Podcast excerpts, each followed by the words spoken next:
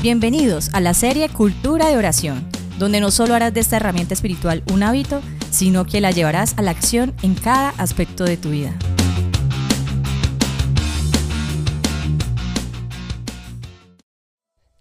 Hoy quisiéramos iniciar este podcast realizando un pequeño ejercicio práctico. Allí, en el lugar donde estás y donde te queda fácil, por favor quisiéramos que cerraras por un momento tus ojos e imaginas que vas en un automóvil controlado por una persona con condiciones psicológicamente comprometidas debido al uso del alcohol o al uso de las drogas. Ya puedes abrir tus ojos.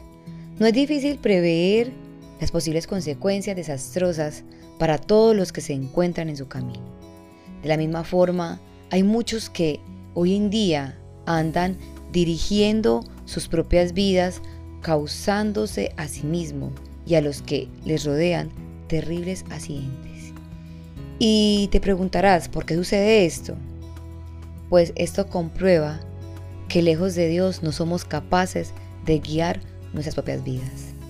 Nuestra inmadurez de cómo percibimos o cómo llevamos nuestras vidas nos lleva a crear ídolos como el dinero, el poder, o un sentimiento enfermizo por otra persona, los vicios, alguna falsa creencia, entre muchas cosas más. Siempre habrá un conductor dando dirección a nuestras vidas y es de esto de lo que hoy queremos hablarte.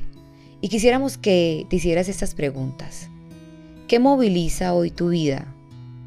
¿Bajo qué dirección sigues el curso de tu vida? En nuestros dos primeros años de matrimonio, aún bastantes inmaduros en enfrentar varias circunstancias, cuando necesitábamos ayuda, siempre solíamos buscar ayuda en personas. Siempre éramos mirando quién podía darnos un consejo o quién podía suplirnos una necesidad económica. Después de ya que habíamos hablado con casi todo el mundo o habíamos acudido a varias personas, en última instancia llegábamos frustrados y llorando delante de Dios. Con el pasar de los años fuimos entendiendo a quién deberíamos acudir primero y de qué manera hacerlo. La oración tiene el poder de cambiar tu vida y de cambiar tus pensamientos, de cambiar tus sentimientos. Tiene el poder de cambiar el entorno en el que vives. Tienes el poder de cambiar el ambiente laboral en el que te desempeñas. Tiene el poder de sanar. Tiene el poder de darte felicidad. Tiene el poder de cambiar tus finanzas con decirte que tiene el poder de revolcar tu mundo y transformártelo en algo que nunca jamás habías pensado. Todo esto que te estamos diciendo es un poco de lo que hemos visto, de lo que hemos vivido. ¿Y sabes cuándo empezamos a percibir esto? Cuando empezamos a caer en la cuenta, cuando reconocimos en primera instancia a quien debíamos acudir y cómo lo debíamos hacer. Sabes, hoy queremos contarte cuál fue el secreto de Jesús cuando Él vino acá en la tierra. ¿Qué fue lo que lo sostuvo firme e impidió que acabara con todos nosotros? ¿Qué lo ayudó a controlar sus emociones y a tener dominio propio? Y sabes, fue la oración. En Lucas 5, 16 nos dice, mas Él se apartaba a lugares desérticos y oraba.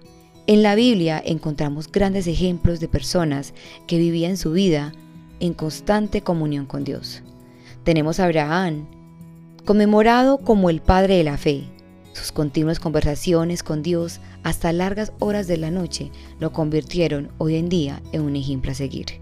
Tenemos a Moisés. Las salidas a solas a acampar en las alturas de las montañas con Dios lo convirtieron en el hombre más manso, dócil, obediente y sumiso de la tierra. Solo Dios pudo conocer su corazón y definirlo de tal manera. David, un hombre que también fue llamado conforme al corazón de Dios, sus conversaciones extensas debajo de los árboles lo capacitaron para enfrentar gigantes y ejércitos enteros. Dios lo revistió de poder e hizo de él un rey renombrado en toda la tierra y utilizó su linaje para traer a nuestro Salvador. Y así como estos patriarcas, encontramos muchas inspiraciones que hacen que nos den ganas de sumergir nuestra vida en completa devoción hacia Dios. Hoy queremos invitarte a que si estás cansado, ora. Si estás abrumado, ora. Si estás triste, ora. Si no tienes fuerza, ora. Si estás feliz, ora. Si tienes un triunfo, ora. Si estás enfermo, ora. Si estás de buena salud, ora. Si tienes alimento, ora. Si no tienes alimento, ora. ¿Sabes por qué? Porque todo esto pasará. Y vendrá una y otra situación. Pero si estás encendido en oración, será mucho más fácil. Los tiempos buenos durarán mucho tiempo y los tiempos difíciles durarán poco, que tú ni siquiera te darás cuenta cuando pases por ellos. Y es esta nuestra invitación hoy, a que en todo tiempo ores. Deseamos que nuestros corazones sean encendidos en un fuego ardiente por estar en continua comunicación con Dios.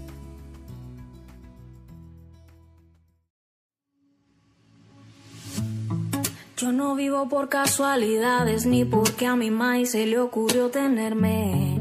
Yo no vivo por mi propia suerte ni confío en logros que desaparecen. Y si un día se me escapa todo y quedo sola en medio de la tormenta, tú guardarás mi corazón en paz perfecta. Oro, si me lastiman oro y si me duele lloro. Pero me acuerdo y oro, otra vez oro. Si me da miedo lloro, pero me acuerdo lloro. Y me llenas de fuerzas otra vez. Oh, oh.